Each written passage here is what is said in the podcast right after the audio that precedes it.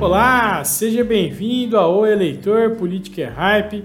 Não é uma questão de lado, é uma questão de liberdade.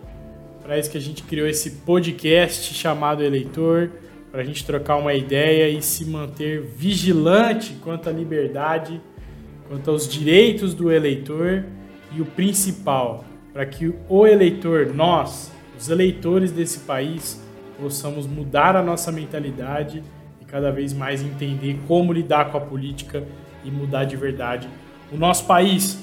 Hoje a gente está bem atrasado com o nosso podcast. É, nós temos outras funções, outras tarefas, trabalho, outros projetos.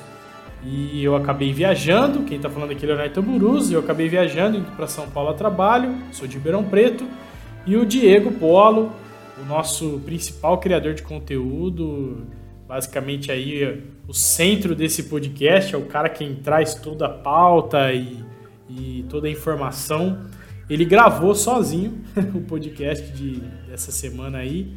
E, e aí agora eu tô fazendo só essa introdução para falar para vocês que tá sensacional, ele trouxe muita informação boa e os principais assuntos da semana comentados aí pelo Diego Polo. Então fica aí com a gente, assiste esse podcast, independente da plataforma que você tiver, curta, se inscreva, deixa aí seu like, comenta, compartilha, critica, faça sugestões e a gente está junto aí para criar um conteúdo de valor e espalhar para o máximo possível de pessoas que a gente puder. Valeu! Bom dia, pessoal. Boa tarde ou boa noite para você que está me ouvindo num horário diferente do dia. Essa semana eu e o Léo a gente não pôde se encontrar, né, devido à correria aí da semana. O Léo tá em São Paulo, mas a gente não poderia deixar de vir aqui destacar os principais pontos, né, as notícias relevantes, notícias políticas relevantes da semana, que não foram poucas, diga-se de passagem. A gente está repleto de notícias aqui. É, eu vou tentar ser um pouco mais sucinto porque são muitas. mas são muito importantes. A gente tem que. É, eu quero. Algumas notícias aqui eu quero colocar para vocês, mas fazendo uma. Um, tentando despertar um senso crítico, né? um senso de crítica sobre o que está acontecendo no nosso país. E a, eu ia começar aqui falando sobre a decisão do Supremo Tribunal Federal que anulou uma sentença do Sérgio Moro, né, pavimentando o caminho aí para poder anular as sentenças é, com relação ao ex-presidente Lula. Mas eu vou falar sobre um fato que aconteceu agora pela manhã. Para quem não sabe, hoje é dia 28 de agosto. Toda sexta-feira, geralmente no Brasil, acontece um batidão da Polícia Federal em algum lugar do Brasil. E hoje o batidão da PF, da polícia, né, caiu lá no Rio de Janeiro, mais uma vez é, o, Wilson, o governador Wilson Witzel foi afastado do cargo né, durante seis meses a pedido do STJ. Né, o STJ determinou o afastamento, além de determinar a prisão de algumas pessoas lá, como o presidente do PSC, é, determinou a busca e apreensão também na, na casa de, de no escritório de, de petista, do, do petista lá, presidente da Alerj, tô, tô me embananando aqui porque são muitos. Então, do presidente da Alerj, o deputado André Siciliano. Então, para vocês verem que o embrólio aí que tá, tá sendo causado lá no Rio de Janeiro é um negócio que é suprapartidário, né? Tem até PT envolvido. Não é de se espantar que tem até PT envolvido, né? Mas no total foram 17 mandados de prisão, sendo 6 prisões preventivas e 11 temporárias, e 72 buscas de apreensão. O que eu quero chamar a atenção das pessoas aqui, de você ouvinte nosso, é que todo esse esquema de corrupção aí ele foi engedrado no momento de pandemia, né? Então a, a, a investigação ela se ela recai sobre desvios de recursos que eram para ser destinados para a saúde. Eu não sei se você se lembra, mas tivemos hospital, hospital de campanha no Rio de Janeiro que sequer foi inaugurado. É, é vergonhoso ver político desviando dinheiro. É totalmente vergonhoso. Agora, político desviando dinheiro público em momento de pandemia e depois vir a público fazer discurso dizendo que defende a vida, que se preocupa com a vida dos, das pessoas, é, é, é um retrato perfeito do Brasil, retrato perfeito do Rio de Janeiro. Então, só para deixar aí a, registrado para vocês, é, o, o, Rio de Janeiro mais uma vez envolvido em esquemas de corrupção. Eu não sei qual foi o último governador do Rio de Janeiro que, que não responde ou não foi condenado ou que não foi preso. É, já nem lembro mais, porque o negócio ali é feio, é muito triste. Meus sentimentos aí aos amigos do Rio de Janeiro que nos escutam, né? Porque a situação é lamentável. Vamos aprender a votar melhor, se é que isso é possível. E aí agora a gente passando um pouco, né? Vamos agora para o Poder Judiciário, saindo das investigações que recaem sobre o Poder Executivo, vamos agora para o Poder Judiciário, notadamente Supremo Tribunal Federal, porque essa semana tivemos a notícia aí de que a segunda turma do STF anulou uma sentença do Sérgio Moro no caso Banestado. É, quem votou favoravelmente a, a anulação da sentença é, são dois ministros que são totalmente imparciais, e aqui eu estou sendo irônico, tá? Gilmar Mendes e Ricardo Lewandowski. Dois ministros é, que são críticos da Operação Lava Jato, que já criticaram ou Lula, né? Jamais. Que já criticaram Sérgio Moro, inclusive é, Gilmar Mendes declarou né, que, a, que a Operação Lava Jato era composta por uma quadrilha. Ele, ele ainda. A gente comentou isso num dos podcasts passados ele foi condenado a pagar uma indenização. E aí muita gente falou que a indenização seria paga porque foi condenado a União, né? Porque a, o processo foi ajuizado em face da União, porque o Gilmar Mendes ele pertence ao Supremo Tribunal Federal, que é um órgão e não tem personalidade jurídica para estar tá, para ser parte de um processo.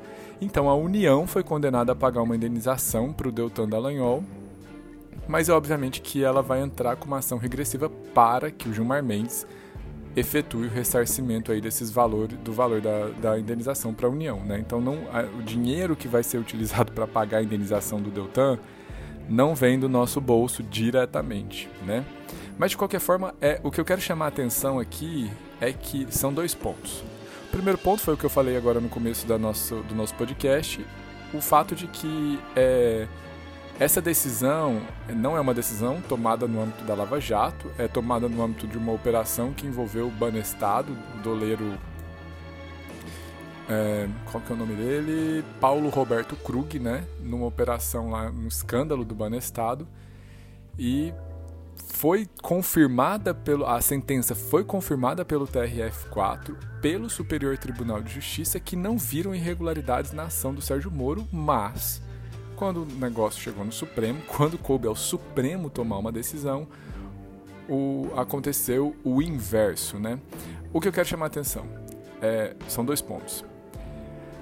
Isso denota aí uma, uma intenção, pelo menos o Supremo está pavimentando o caminho para que as sentenças de Lula sejam anuladas, e caso sejam anuladas, Lula pode voltar a concorrer em 2022 Inclusive, o ministro Fachin já disse que queria que Lula concorresse em 2022. Eu não entendi como o ministro do Supremo Tribunal Federal emite uma declaração dessa, sabendo que Lula é condenado em segunda instância e que a lei impossibilita é, condenados em segunda instância de concorrerem a qualquer cargo eletivo. Então já existe um movimento, eu tenho um pouco de certeza aí de que o PT comemorou essa decisão do Supremo Tribunal Federal. E é, isso é muito grave, né? Porque a gente está vendo que o crime compensa no Brasil. Vale, vale muito a pena você ser bandido no Brasil, dependendo de quem seja você, tá? Então, esse é um ponto. E o ponto dois é que Gilmar Mendes tomou uma decisão, ele, ele decidiu anular uma sentença de Sérgio Moro por, impar, por, por Sérgio Moro ter agido com imparcialidade. Gente, isso é muita hipocrisia, porque ele é totalmente parcial. Ele já declarou que não gosta do Sérgio Moro, que discorda da Lava Jato, que discorda das ações do juiz, do então juiz Sérgio Moro. E aí ele decide um processo que foi julgado por Sérgio Moro. Então, olha como tá, os valores estão invertidos, né? Então, e o, o Lewandowski também já emitiu declarações contrárias à Lava Jato e também decidiu contrariamente à decisão de Sérgio Moro. Então, só mostrar aqui para vocês como funciona a hipocrisia desses juízes do Supremo Tribunal Federal. E falando em juiz, né? Essa semana também a gente teve um fato aí que o CNJ ele decidiu afastar aquele juiz do Tribunal de Justiça de São Paulo. Você bem lembra aí que esse vídeo viralizou, né? Ele humilhando os guardas municipais porque pediram para que ele utilizasse máscaras e utilizasse a sua máscara enquanto caminhava e o juiz, né, quis dar um de rei, quis mostrar que era o todo poderoso e resolveu atacar os guardas. Se você ainda não viu esse vídeo, acredito que praticamente todas as pessoas tiveram acesso a esse vídeo mas vale a pena aí dar uma pesquisada porque foi bem absurdo o que aconteceu. O nome dele é Eduardo Almeida Prado Rocha. Ele tem uma série de. Ele foi de reclamações no CNJ, até então todas arquivadas, mas essa, acredito eu, que em razão do amplo espaço que ganhou na mídia, é, em razão disso ele foi afastado do cargo né, de desembargador no TJ de São Paulo. E aqui, olha que bom, como vale a pena você agir de forma contrária à lei, como vale a pena você, você ser um cidadão do mal no Brasil. Ele foi afastado, mas vai continuar recebendo seu salário de R$ 35.400 em casa, sem trabalhar. Então imagine aí que você comete uma infração administrativa, você é afastado, mas continua recebendo seu salário normalmente, pago pelo contribuinte. Importante ressaltar aqui que nós temos um dos judiciários mais caros do mundo, tá? E por questões como essa é que a gente vê que a situação é muito complicada e difícil de ser mudada. É... Queria muito que mudasse, queria muito que fosse diferente, mas não é o que, que parece ser, né? E aí agora, gente, tá, tá vendo que hoje o negócio tá rápido, tá corrido. É, eu quero fazer um podcast menor, porque eu quero que você que escuta a gente aí tenha é, possibilidade de ouvir até o final, enquanto corre, enquanto pedala, antes de dormir. Então eu quero passar aqui, dar uma pincelada nas notícias e tecer alguns comentários sobre, tá? É, e agora, gente, uma, uma questão assim que eu, que eu acho que o Supremo Tribunal Federal ele poderia ser uma nova casa legislativa, né? O Supremo ele está ali para poder julgar é, conforme a Constituição. Então, o Supremo é uma corte constitucional que interpreta a Constituição para aplicá-la aos casos concretos que chegam até a corte por meio de processos judiciais. Acontece que o Supremo Tribunal Federal, e não é de hoje, ele tem agido como verdadeiro legislador. E aqui eu vou dar um exemplo para vocês. É, não sei se vocês lembram aí que algum tempo atrás o Supremo decidiu que homofobia é crime. Eu, Diego, concordo plenamente que homofobia tem que ser crime, mas não existe, até o momento, nenhuma lei que diz o seguinte: homofobia é crime. Então, é uma lei dizendo o que é homofobia e determinando que homofobia é crime. E o Supremo falou, aplicou ali a analogia, né, aplicando a analogia, ele é, ao crime de racismo, ele entendeu que é, homofobia é crime. Caberia ao Congresso Nacional criar uma lei, né, porque não pode haver crime sem lei anterior que o defina, isso está previsto também na Constituição. Mas enfim, o órgão que foi destinado pela Constituição para interpretá-la parece não fazer o seu papel de forma adequada, ou pelo menos não querer fazer o seu papel de forma adequada. É, eu encaro que ali a gente não tem juízes, nós temos políticos, porque ali o interesse deles é um interesse totalmente político, né?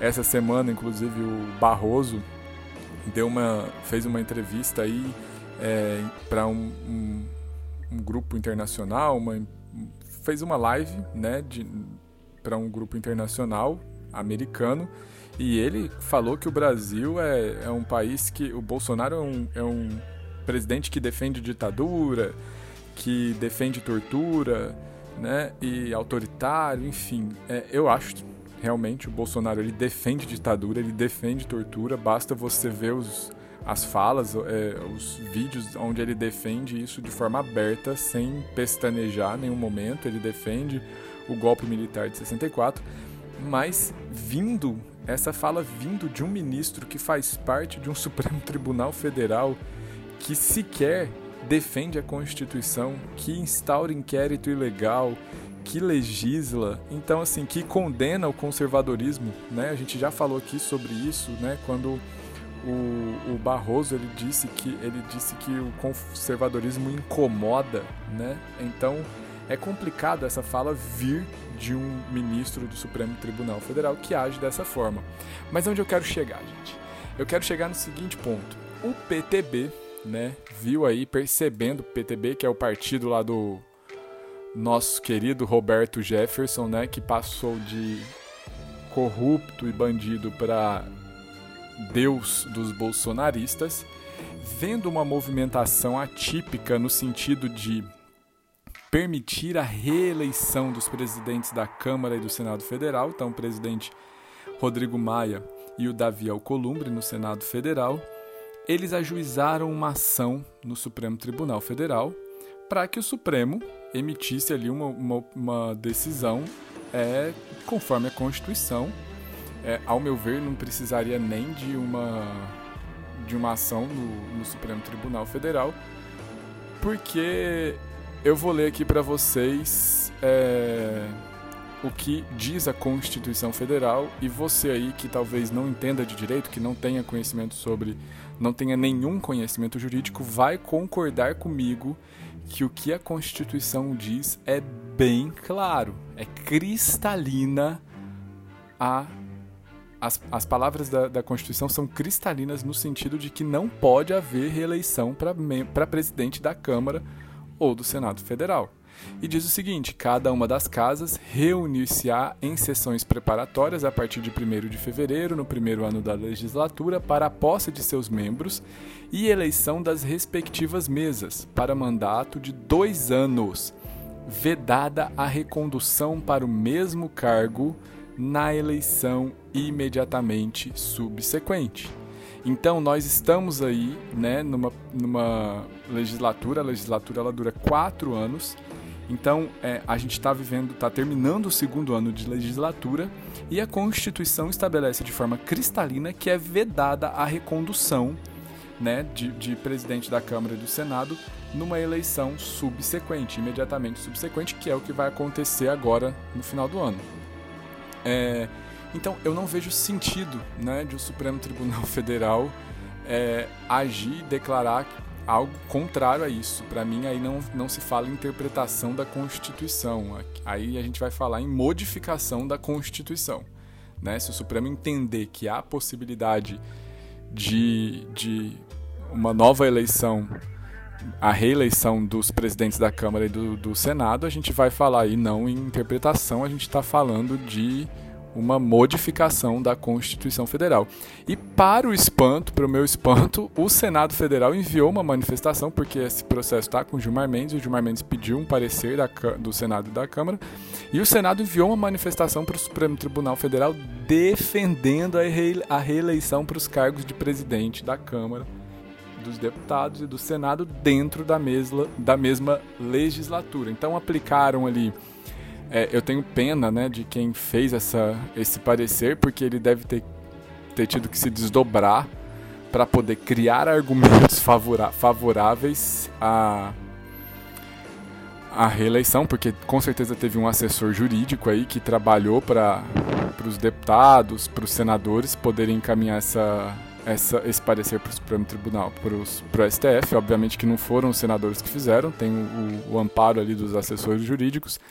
Mas eles disseram aí, ó, um dos argumentos é que a emenda constitucional que permitiu a reeleição a presidente da República em 1997 só não foi aplicada ao legislativo por tensões políticas da época. Fato é que uma emenda constitucional que em 1997 permitiu a reeleição de presidente da República, é, não permitiu a reeleição de presidente do Poder Legislativo. E a gente não pode modificar esse entendimento agora por meio do Supremo Tribunal Federal, o que seria um verdadeiro absurdo, porque para você modificar a Constituição é necessário uma emenda constitucional. E uma emenda constitucional ela passa por um processo muito mais dificultoso do que uma aprovação de lei. Justamente porque a gente está falando de Constituição Federal. A gente não pode alterar a Constituição Federal, que é a carta que rege todas as relações e que, que está hierarquicamente superior a todas as leis que, tem, que, tem, que nós temos no Brasil de uma forma simples. Isso geraria grave insegurança jurídica, geraria um caos no Brasil. É, então existe um processo mais dificultoso porque tem que ser aprovado em dois turnos por três quintos de deputados, depois vai para o Senado dois turnos, três quintos dos senadores, e aí o Supremo entender de forma diferente é, seria praticamente o Supremo criando uma emenda à Constituição. Ele não, tá, não está somente criando leis, ele agora está modificando a Constituição, o que é extremamente vergonhoso, o que é extremamente autoritário. Tá bom, senhor ministro Barroso? É, então é fácil né, eles acusarem o governo federal de autoritarismo quando os verdadeiros autoritários são eles. E eu tenho até medo de falar isso e depois ser investigado aqui, a polícia bater na minha porta porque eu estou criticando a atuação dos ministros do Supremo Tribunal Federal, com base no que eu estudei, pelo menos, né? Com base no que eu vi durante os meus anos de faculdade, pós-graduação aí em direito. É, então existe essa movimentação. É, isso para mim representaria um golpe do legislativo, né? Então o Maia e o Alcolumbre, né? Principalmente o Maia que adora criticar é, o presidente, né, em vários momentos ele criticou o presidente, está agindo exatamente igual, né, se isso de fato acontecer.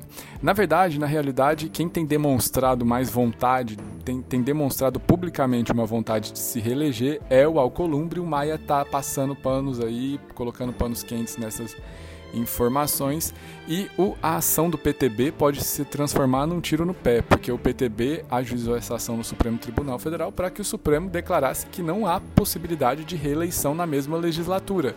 Só que se o Supremo entender de forma diferente, essa ação do PTB vai representar um verdadeiro tiro no pé, né, do de quem é contrário e que é favorável, né? Quem é contrário à reeleição e favorável à aplicação da Constituição Federal. Gente, e agora vamos fa falamos aqui um pouco do judiciário, falamos agora do legislativo, vamos agora para o Poder Executivo Federal. Essa semana a gente começou a semana com uma fala, o Bolsonaro resolveu sair da toca, né? Resolveu mostrar quem ele realmente é. Ele estava contido, estava tranquilo ele estava ali na dele, inclusive isso foi fato noticiado aqui nos nossos podcasts, e as coisas estavam até caminhando bem, né? E de repente Bolsonaro é perguntado ali, ele estava caminhando em Brasília, próximo da Catedral de Brasília, e um repórter do jornal O Globo fez apenas uma pergunta que cabe a um repórter fazer a um político, né? É, ele perguntou sobre os cheques no valor de 89, 89 mil que teriam sido depositados entre 2011 e 2016 pelo ex-assessor Fabrício Queiroz e pela esposa dele, Márcia Guiar, na conta da primeira-dama Michele Bolsonaro. E quando perguntados sobre esse, esse, fato, Bolsonaro disse que não ia responder e depois continuou andando e falou para os outros jornalistas: Eu vou encher a boca desse cara na porrada. Então, assim, é um presidente da República agindo dessa forma, utilizando esse linguajar, e aqui sim ele atacou é, um jornalista. É, ele foi, foi feita uma pergunta que não tem nenhum viés ideológico ou que denota militância. Não, foi feita uma pergunta sobre um fato que está sendo amplamente divulgado aí pela imprensa e que precisa ser esclarecido. Cadê o Bolsonaro para esclarecer essa situação, né? Aonde está o Bolsonaro para esclarecer esta situação? A gente precisa saber por que o ex-assessor dele, Fabrício Queiroz, assessor do filho dele, Flávio Bolsonaro, depositou diversos cheques na conta da esposa do Bolsonaro, da, da Michelle Bolsonaro. A gente precisa entender isso, a gente precisa saber o que de fato aconteceu. Se isso está sendo utilizado de forma política ou não, não é o caso. Fato é que sempre, sempre, todo acontecimento, todo possível crime ou toda investigação vai ser utilizada de forma política pela oposição, gente. Isso é, é mais que óbvio, a gente não tem como questionar. Tanto a direita utiliza as investigações, os crimes cometidos pela esquerda, como argumentos para criticar e para para poder colocar em xeque a atuação dos políticos de esquerda, como a, a, esquerda faz a mesma coisa com relação às investigações é, e condenações por, que porventura vierem contra políticos de direita. Isso faz parte da nossa democracia. E que bom que existe esquerda e direita, né? Já pensou se existisse só um espectro da política? É, seria um pouco estranho. E aqui eu quero chamar a atenção agora das pessoas que se manifestaram sobre essa fala do Bolsonaro, que me chamou muita atenção, porque eu vi pessoas que defendem Bolsonaro achando que ele estava certo, que ele realmente tinha que falar dessa forma, porque imagine você ser é, o tempo todo questionado por algo que você fez. Imagine você ser o tempo todo questionado por ser um. por, por querer entender o que você fez com dinheiro público. E aí as pessoas falam que o Bolsonaro tinha direito de se expressar dessa forma. Mas quando o Ciro Gomes atacou um jornalista durante a, a campanha para a eleição presidencial, se não me engano, lá em Roraima, ele atacou um jornalista. Essas mesmas pessoas que criticam, que, que hoje é, elogiam a atuação, a fala do Bolsonaro e a postura do presidente, naquela época criticaram de forma contundente a atuação do candidato à presidência da República, Ciro Gomes. Então quer dizer que se o meu candidato, se o meu político de estimação é, age de forma truculenta ou muitas vezes agressiva, tá tudo bem. Se for o candidato que eu não concordo, se for o político que eu não concordo, aí eu vou criticar. É seletivo dessa forma? Isso é muita hipocrisia, é muita hipocrisia. Da mesma forma aconteceu com os apoiadores, os, os, as pessoas que são contrárias ao presidente Bolsonaro, é, mas não não criticaram a atuação do, do Ciro Gomes à época, né? Calaram-se diante das falas do Ciro, do Ciro Gomes, do ataque é, perpetrado por Ciro Gomes contra um jornalista, mas agora até apresentaram justificativas para o que aconteceu, mas agora vem para as redes sociais em, se encher aí para poder criticar o presidente da República.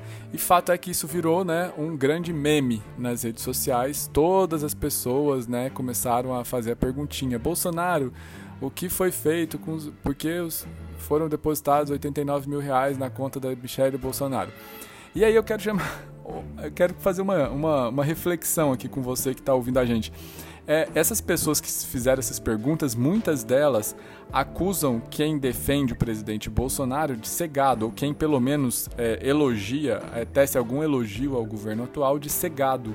Mas o que é essa galera que faz essas perguntas, que se mobiliza nas redes sociais para poder é, fazer esse tipo de, de, coisa, se não gado, né? Então eu prefiro não estar tá em nenhum lado, né? Eu prefiro tá do lado que. do meu lado, que é o que eu acredito. Eu acho que o, o repórter tinha o direito de perguntar, ele estava exercendo o trabalho dele, ele tinha total liberdade para perguntar isso, total direito em fazer essa pergunta e o Bolsonaro poderia, caso não quisesse, não, não precisaria responder, mas agir da forma como ele agiu, é, jamais. Mas eu jamais vou ficar aí em rede social fazendo, entrando em modinha, né? Que é o que acontece com essa galera que adora entrar em modinha.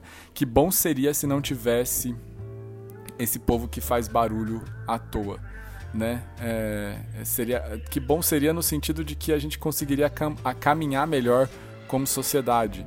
É, a gente recebe muito, é, inclusive eu estou noticiando, eu estou falando aqui sobre isso, porque são esses fatos que fazem barulho na política nacional e a gente poderia estar tá falando de coisas mais relevantes que não isso, né? A gente poderia estar, tá, por exemplo, falando é por que, que o Bolsonaro não justifica, é, não apresenta uma resposta plausível para esse fato aí que foi desvendado aí pela justiça é, sobre os 89 mil reais depositados na, na conta da primeira dama e foi divulgado em primeira mão pela revista Cruzoé, né, que é uma revista que que agora né, representa uma.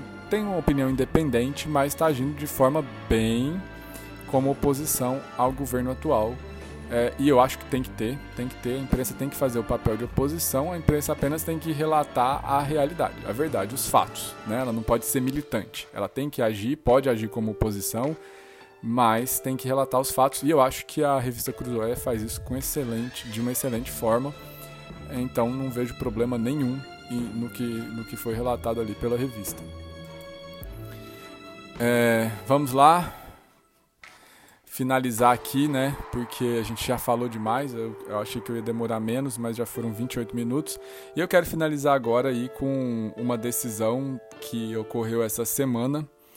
É, não sei se vocês conhecem o Sleep Giants, que é um movimento, é um perfil tem, que existe nos Estados Unidos que atua no sentido de ele promove campanhas na internet para que empresas deixem de anunciar em determinados sites.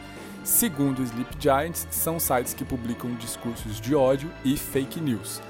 É, eu dei uma olhadinha lá no perfil do Sleep Giants, basta você entrar lá no perfil, e eu percebi que, os, que, que, que eles atacam somente sites é, com conteúdo conservador, de direita, né? Então eu queria entender, eu fiz esse questionamento lá porque eu sei que existem vários sites com conteúdo de esquerda que também propagam discurso de ódio.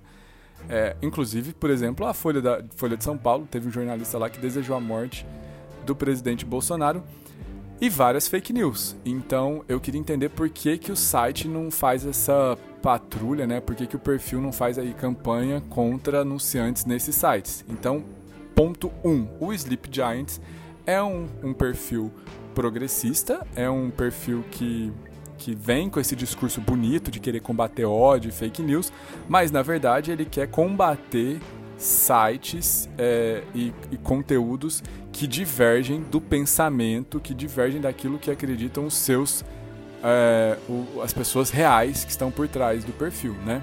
E aí um um site chamado Jornal da Cidade que já foi é objeto de campanha né, do Sleep Giants Brasil.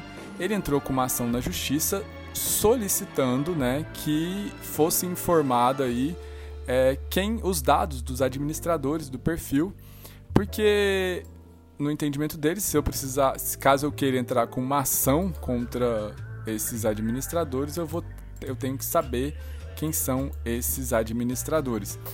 E aí a juíza Ana Paula Caime, ela acatou o pedido feito pelo site Jornal da Cidade é, e ordenou que a rede social, ordenou em sede liminar que a rede social revelasse os dados dos administradores que preferem se manter em sigilo, tá? Eles dizem aí que eles querem se manter em sigilo para preservar a, a, integridade dos membros aí dos, dos, dos administradores do perfil Sleep Giants Brasil.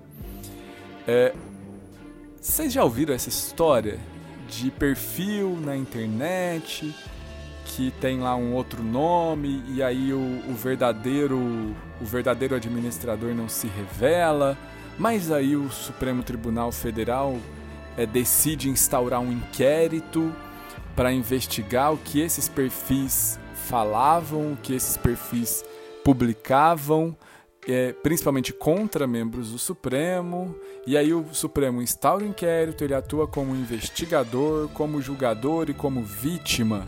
Lembram desse inquérito? Pois é, esse inquérito que foi amplamente aplaudido por muitos progressistas. Aqui eu quero fazer uma ressalva, porque existem progressistas que criticaram a atuação do Supremo nesse inquérito, porque justamente eles sabem que hoje o Supremo Tribunal Federal está fazendo isso contra perfis de conservadores de direita, mas amanhã o jogo pode virar, como aconteceu aqui pela na decisão da juíza Ana Paula, que determinou a quebra de sigilo aí, que fossem revelados os dados dos administradores do perfil Sleep Giants.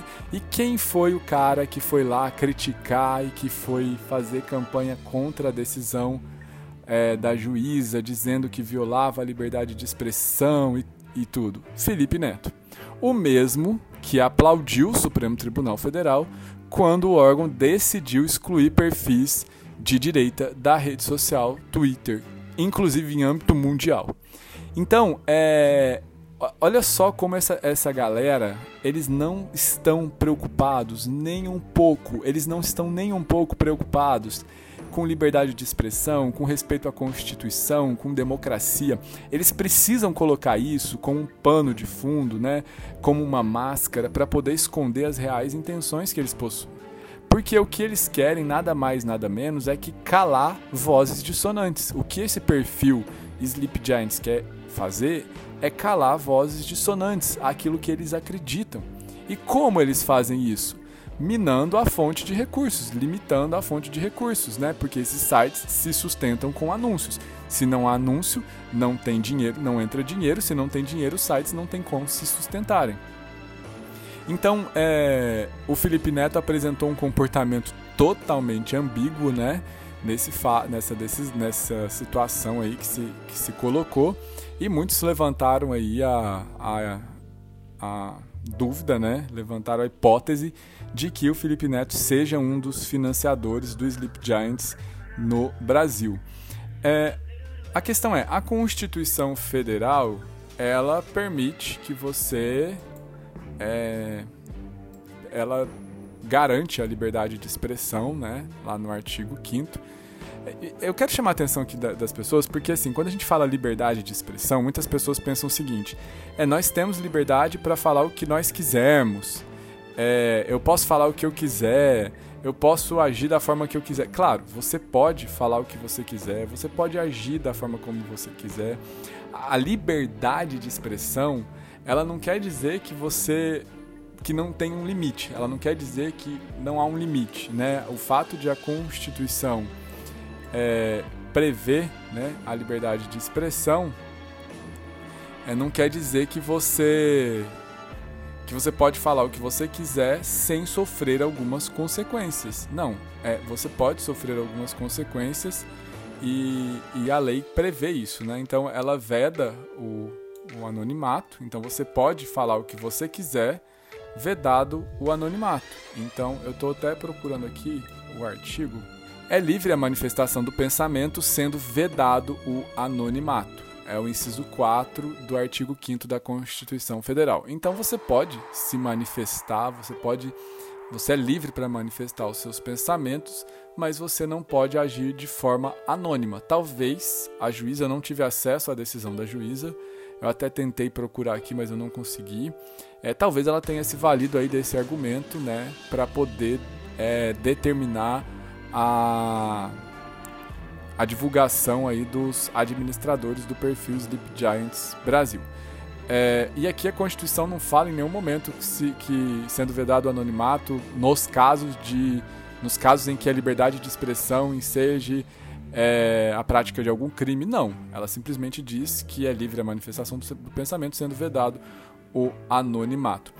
A questão, gente, é que o que o Supremo Tribunal fez, o Supremo Tribunal fez com relação a esses perfis bolsonaristas, com essa instauração de inquérito, é, com a criminalização da opinião, é muito grave, porque não tem um ponto específico, não existe, não existe até agora, não foi divulgado, né? Até a gente não teve acesso a essas informações, se elas existem, mas eu acho que seria de interesse do Supremo divulgar. Então, se eles não divulgaram, é porque provavelmente não existe é, algo no sentido de que, olha, essa postagem deste perfil representa um crime contra ministro do Supremo Tribunal Federal.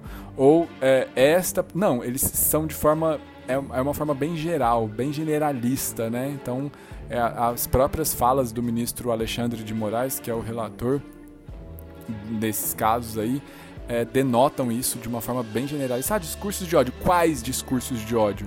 É, crimes contra a honra. Quais crimes contra a honra? Até porque a sua fala, você pode se manifestar livremente, mas existem crimes, né? Tem crime de injúria, calúnia, difamação, e você pode ser punido por isso.